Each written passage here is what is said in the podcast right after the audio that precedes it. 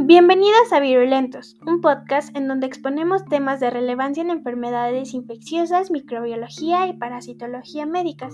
En esta ocasión hablaremos un poco respecto a enfermedades bacterianas del aparato gastrointestinal y sus mecanismos de patogenicidad, específicamente en el Helicobacter pylori.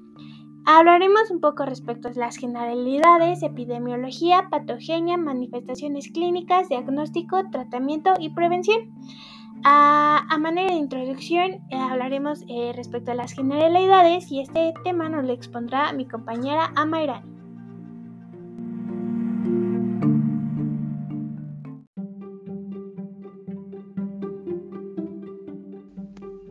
Helicobacter pylori es una bacteria gram negativa y forma parte de la clase Epsilobacteria en la subdivisión Thiobacteria de la división Proteobacteria, del género Helicobacter y pertenece a la familia Spirillaceae.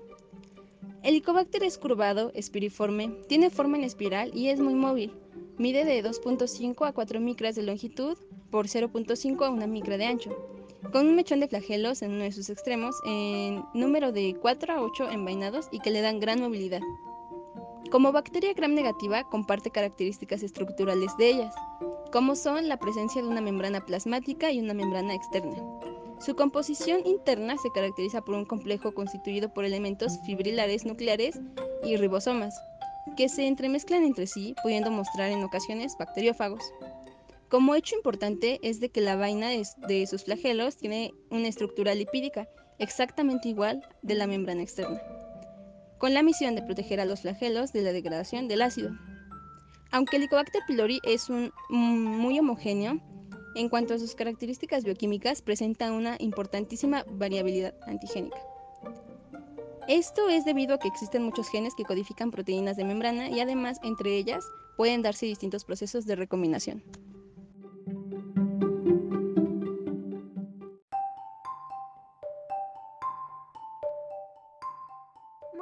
Gracias, Amairani. Ahora yo, Irma Areli Pérez Rivera, les voy a hablar eh, sobre la epidemiología. Pues eh, se ha demostrado que la colonización bacteriana de la mucosa gástrica humana por el Helicobacter pylori eh, se ha centrado en estudios pues principalmente pues en su prevalencia que esta pues es una infección que se ha distribuido a nivel mundial y pues que indiscutiblemente se puede adquirir desde la infancia. Esto va en relación con eh, dos factores fundamentales, que es, pues, es en efecto inversamente proporcional, ya que eh, a nivel de desarrollo de los diferentes países y, los niveles de sanidad del medio ambiente de los mismos, eh, va a ser que prolifere el Helicobacter pylori. pues se ha visto que como en otras patologías, la infección de por Helicobacter pylori se califica como un indicador de pobreza. Para los países en desarrollo y con condiciones no óptimas de sanidad, este, pues en sus poblaciones se reportan pues, tasas eh, o coeficientes en base a su prevalencia pues, muy altas, que pueden ir desde el 70 al 80% en infantes. Sin embargo, ya para países desarrollados y con condiciones sanitarias óptimas, la prevalencia de su población infantil es de tan solo el 0.5% al 1% y esto es para menores de 10 años. En general se reporta una prevalencia eh, para todas las edades y a nivel mundial con cifras que promedian aproximadamente, aproximadamente perdón, el 50% o más. Pero pues ya para una prevalencia más específica podemos eh, denotar que en México, América Central y América del Sur va del 70% al 90%, en África va del 70 al 90%, en Asia va del 70 al 80%, en Europa Oriental va del 70%, en Europa Occidental va del 30 al 35%, en Canadá y Estados Unidos va del 30 al y en Australia es de un 20%.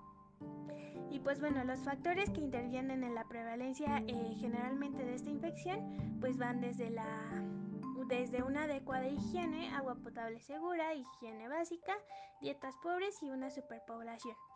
Por mi parte sería todo, los voy a dejar con mi compañera Angélica que les va a hablar eh, respecto a la patogenia del Helicobacter pylori. Muchas gracias.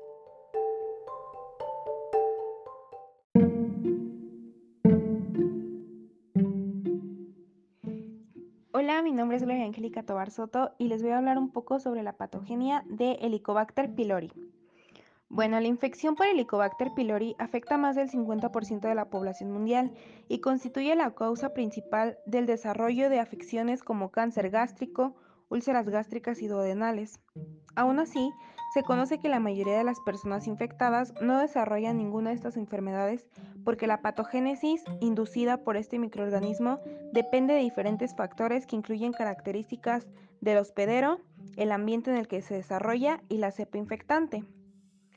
Un proceso patogénico clave de la infección por Helicobacter pylori es la inducción de una respuesta inflamatoria mucosal persistente, dada por la activación e infiltración de células mononucleares y neutrófilos, así como productos en la mucosa gástrica infectada. Además, la estimulación de la transcripción y la síntesis de varias citocinas proinflamatorias y antiinflamatorias. En general, la inflamación mucosal producida por Helicobacter pylori es mayor en pacientes que presentan alelos que incrementan la producción de citocinas proinflamatorias y alelos que disminuyen la producción de citocinas antiinflamatorias, de lo cual resulta un mayor riesgo de desarrollar cáncer y úlcera gástrica. En contraste, los portadores de alelos que disminuyen la producción de citocinas proinflamatorias y alelos que aumentan la producción de citocinas antiinflamatorias desarrollan una inflamación más leve y tienen menor tendencia a desarrollar enfermedades premalignas y malignas. Los principales estudios de los factores de patogenia de Helicobacter pylori han centrado su atención fundamentalmente en aquellos que aparecen y se expresan diferencialmente en las cepas más patogénicas. Entre estos, los más estudiados han sido las proteínas CAGA y VACA, las diferentes OMPS que contribuyen a la virulencia, así como recientemente los genes de las zonas de plasticidad.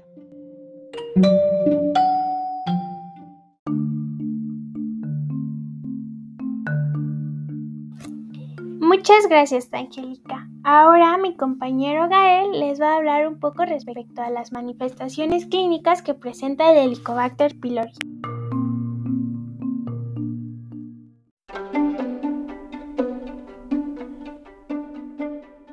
Bueno, ahora nos vamos a adentrar en las manifestaciones clínicas, donde eh, veremos síntomas y complicaciones. Bueno, los síntomas. En su mayoría, las personas con dicha infección, Helicobacter pylori, nunca van a presentar signos o síntomas. Se estima que solamente alrededor del 20% de los pacientes van a presentar síntomas y o signos.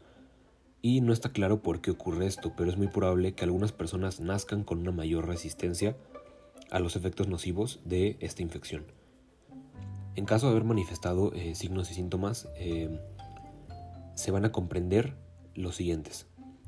Un dolor urente o ardor en el abdomen, un dolor abdominal eh, agudo con el estómago vacío, náuseas, pérdida del apetito, eructos frecuentes, hinchazón y pérdida de peso involuntaria. Y no está de más mencionar que estos síntomas son similares o iguales a los de gastritis y úlcera péptica, debido a que el Helicobacter pylori es la causa más frecuente de ambas patologías mencionadas. Y bueno, ahora adentrándonos a las complicaciones. Estas, están, eh, estas van a abarcar más que nada las úlceras, primeramente, que el Helicobacter pylori puede dañar la mucosa protectora del estómago y del intestino delgado. A causa de esto, el ácido estomacal va a producir una llaga abierta, eh, que es la úlcera, y solamente el 10% de las personas aproximadamente van a desarrollar eh, alguna úlcera. Tenemos la inflamación de la mucosa del estómago, que bueno, la infección por Helicobacter pylori puede irritar el estómago provocando una inflamación, que es la gastritis, y cáncer de estómago, que es un factor de riesgo muy importante para ciertos tipos eh, de cáncer en el estómago.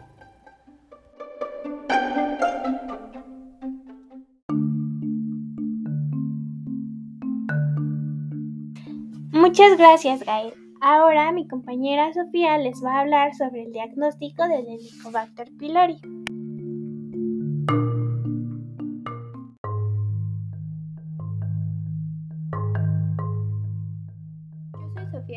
y les voy a hablar sobre el diagnóstico de Helicobacter pylori. Tenemos pruebas no invasivas y pruebas invasivas. Dentro de las pruebas no invasivas vamos a encontrar la serología, que es una prueba donde se buscan los anticuerpos IgG contra el Helicobacter pylori en suero. También tenemos la prueba de aliento, donde utilizando medios de recolección apropiados como bolsas o globos, vamos a hacer que el paciente exhale durante 15 segundos una primera muestra. Después va a tomar una solución de carbono 13 Esperaremos 30 minutos y volveremos a recolectar una muestra de aliento. Si hay presencia de Helicobacter pylori, habrá una reacción de la ureasa que produce la bacteria con el carbono 13 y se va a liberar dióxido de carbono 13. Por último tenemos la prueba de antígeno en heces. En las pruebas invasivas encontramos la endoscopía, se utiliza para el estudio histológico del esófago, estómago y duodeno.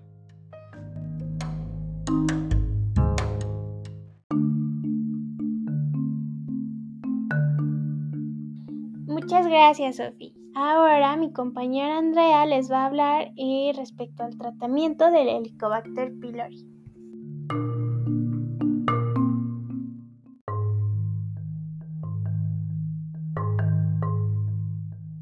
Mi nombre es Andrea Lizeth Méndez Sámano y voy a hablarles acerca del tratamiento. Los tratamientos contra el Helicobacter pylori constan de antibióticos y las características de este dependerán de si la persona ha tenido o no contacto anteriormente con esta bacteria. En primera instancia tenemos a los tratamientos de primera línea. Estos son los tratamientos que se dan por primera vez a un paciente. En primera instancia tenemos la terapia cuádruple clásica. Este tratamiento se da durante 14 días y consta de IBP dos veces al día, más bismuto de subsalicilato, más metronidazol y tetraciclina. Este tratamiento cuenta con una eficacia mínima de 95%. También puede optarse por una terapia híbrida. Este tipo de tratamiento consta de dos fases consecutivas de 7 días. En los primeros 7 días se sugiere amoxicilina en dosis estándar o optimizadas, es decir, de 3 a 4 veces al día, más IBP dos veces al día y en la última semana los medicamentos de la primera semana más dos antibióticos adicionales, usualmente claritromicina y metronidazol. Por último tenemos la terapia contaminante. La más utilizada en este caso es la combinación de IBP con amoxicilina, claritromicina y metronidazol.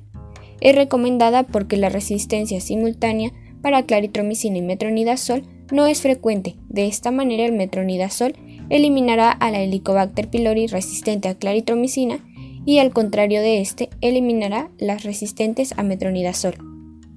También existen tratamientos de segunda y tercera línea. Estos se utilizan cuando fracasa el tratamiento de la primera línea y se eligen antibióticos que no hayan sido utilizados en la fase inicial. En el caso de los de tercera línea se recurre a ellas si los tratamientos previos fracasan. En este caso se eligen antibióticos que no hayan sido utilizados en los dos tratamientos previos. Finalmente, los tratamientos de rescate o de salvamiento son de cuarta línea y surgen cuando los tres tratamientos previos han fallado. En este caso, los tratamientos más utilizados son la furisolidona y la rifabutina. La dosis más recomendada en este caso es de 100 miligramos tres veces al día durante 14 días y se utiliza en terapias cuádruples con bismuto de 2 a 4 veces al día con amoxicilina y tetraciclina más IBP.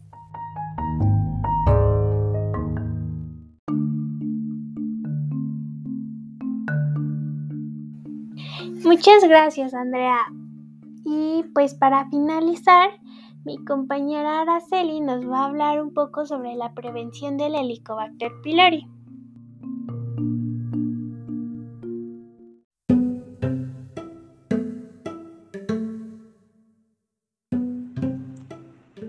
Ahora yo, Araceli Mendoza Mejía, les voy a hablar sobre la prevención para Helicobacter pylori. Hasta el día de hoy, las medidas de prevención para la infección con Helicobacter pylori son mínimas, además de difíciles de alcanzar. No se pueden implementar medidas de prevención para Helicobacter pylori si no sabemos exactamente cómo se transmite la bacteria de una persona infectada a una no infectada. Por esto mismo, las medidas preventivas hasta ahora empleadas se enfocan en eliminar Helicobacter pylori en las personas infectadas. Muchos de los expertos opinan que en Helicobacter pylori una medida preventiva mucho más necesaria y efectiva en países con una alta prevalencia de esta misma es el desarrollo de programas para el diagnóstico temprano de cáncer gástrico con el fin de reducir la mortalidad asociada a este padecimiento, que es, sin lugar a duda, la mayor complicación de la infección por Helicobacter pylori. Otras opciones para la prevención del Helicobacter pylori son lavarse las manos antes y después de usar el baño, además de antes de comer. Comer alimentos preparados adecuadamente, preferentemente en lugares que no se encuentren en la calle y que muestren una buena limpieza. Además de esto, beber agua de fuentes limpias y seguras, por lo que se debe de evitar tomar agua de la llave. Y finalmente, no interactuar con personas que tengan esta infección.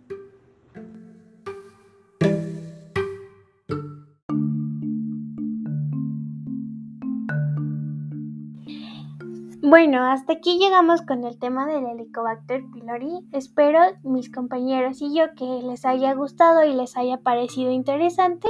Y pues sin más por el momento, eh, por parte de mis compañeros y por parte mía les agradecemos y espero que estén bien. Nos vemos en el próximo episodio.